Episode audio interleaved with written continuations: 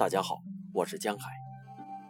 今天为大家朗读《我不期望回报》。汪国真。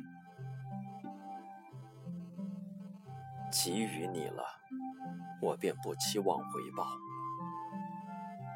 如果付出就是为了有一天索取，那么我将变得多么渺小。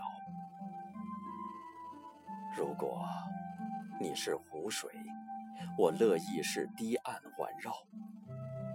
如果你是山岭，我乐意是装点你姿容的青草。人不一定能使自己伟大，但一定可以使自己崇高。